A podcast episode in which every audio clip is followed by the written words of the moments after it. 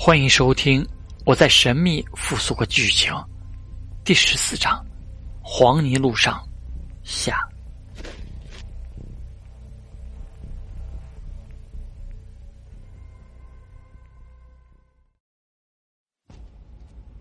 陈岚拿着染着黑血的铁铲，就萌生退意了。这里还不是他能继续前进的地方。纱衣和丧服全毁在了第三层。他生存能力呈直线下降，两人在原地等到了六点。陈岚拿起染着黑血的鬼铲，回头看了一眼，隐约觉得有东西在凝视着他。走吧，陈岚果断的说道。郭乐呼出一口气，心想：终于可以离开这个地方了。他一秒钟都不想待了。两人继续向前，走上森林前的黄泥地。黄泥地上有着脚印。但他们管不了那么多了，只能前行。与其面对墓园中的厉鬼，不如拼一把去赌那一线生机。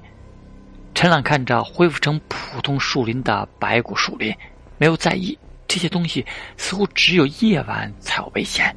他注意到一些人手还未腐烂，眸子闪烁着，心想这个地方应该有遇鬼者来过，并且死了人在这里。知道他们是离开了，还是前往更深处了。郭乐则面色紧张，羊皮卷和大红烛被他紧紧握在手里。羊皮卷是他唯一的保命手段了。滴答声响起，有什么东西似乎盯上了他们。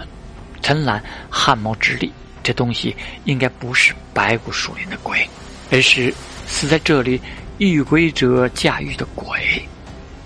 他紧紧盯着埋在黄泥地下的手，在黄泥地中有一只偏黑的手臂伸了出来。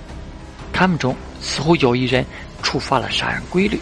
郭乐一头雾水，不知道发生了什么。陈岚转动的黑色鬼眼，黑色鬼域笼罩着，将郭乐拉进了鬼之中。郭乐眼前一黑，看着熟悉的黑暗，不免说道：“有厉鬼盯着我们了。”陈岚点头，随后操纵的鬼域带着他一个瞬移来到了黄泥地上。黑色的鬼域覆盖在黄泥地上，陈岚走了下来，以鬼域映照现实。他拿着鬼铲靠近，这只厉鬼不是很厉害，只是他会一直留在这里，当做墓园的门户。他的在这里知道，下次来就轻松多了。他和郭乐的想法不同。这里却是危险，但危险伴随着机遇。等到他快要厉鬼复苏，可以来这里试一试。他不敢直接接触，毕竟涉及灵异力量，普通人的身体接触灵异力量会腐烂的。黑色的鬼铲被他抡圆，猛地拍下，鬼消失，现实再度出现。鬼铲拍在了那黑手上，只听“砰”的一声，鬼手直接断开。被黄泥土吸收了进去，那只厉鬼从黄泥地中爬了出来，黑色的鬼眼盯着陈岚。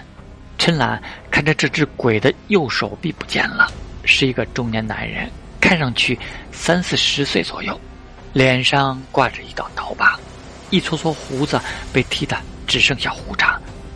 他冷漠的抬手，但目标却不是陈岚。陈岚没有触发他的杀人规律。陈岚看着黑色的鬼，抬手目标却不是他，他顿时明白，脚印，黄泥土上的脚印就是这只厉鬼的杀人规律。当踩下去脚印和那个留下来的脚印重合时，就触发了这只鬼的杀人规律。他连忙进入鬼域，看着郭乐，急忙喊道：“点鬼珠！”郭乐不敢犹豫，他第一次看到陈岚这个样子，连忙点燃鬼珠。大红蜡烛一点燃，便瞬间消失了一小截。黄泥鬼盯上了郭乐，他在入侵鬼域。陈岚操纵着黑色的鬼域将距离拉开，在这片鬼域中，他不怕这只厉鬼。几个瞬移后，黑色的鬼眼开始侵蚀他普通人的眼睛，普通人的眼睛中多了一抹黑色。陈岚脸色一变，他好奇，这样耗下去，他会死于厉鬼复苏的。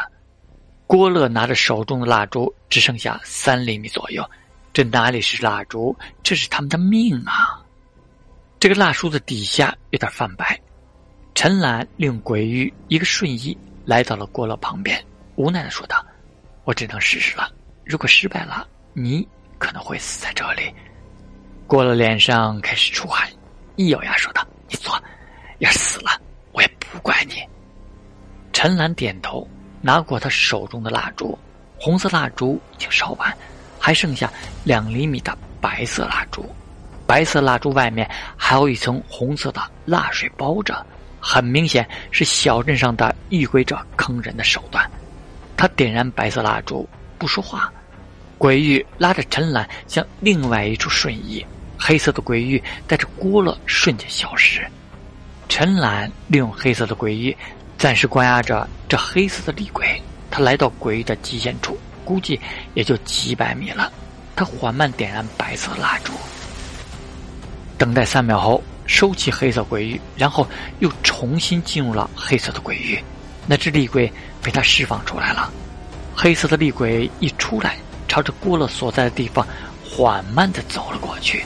但下一刻，像是受到了白色蜡烛的信仰，缓慢对着白色蜡烛走着。但杀人规律推动他。继续向着郭乐那边走，白色蜡烛点燃，又在吸引着他向白色蜡烛的地方走去。陈兰将郭乐重新拉进黑色的鬼域，等待着厉鬼。要是白色蜡烛熄灭，没有抵消掉厉鬼的杀人规律时间，那郭乐必死；要是抵消到，那就没事了。他不免有些怀念白色纱衣丧夫了。这两个还在，硬挨一下黄泥鬼的袭击。也死不了。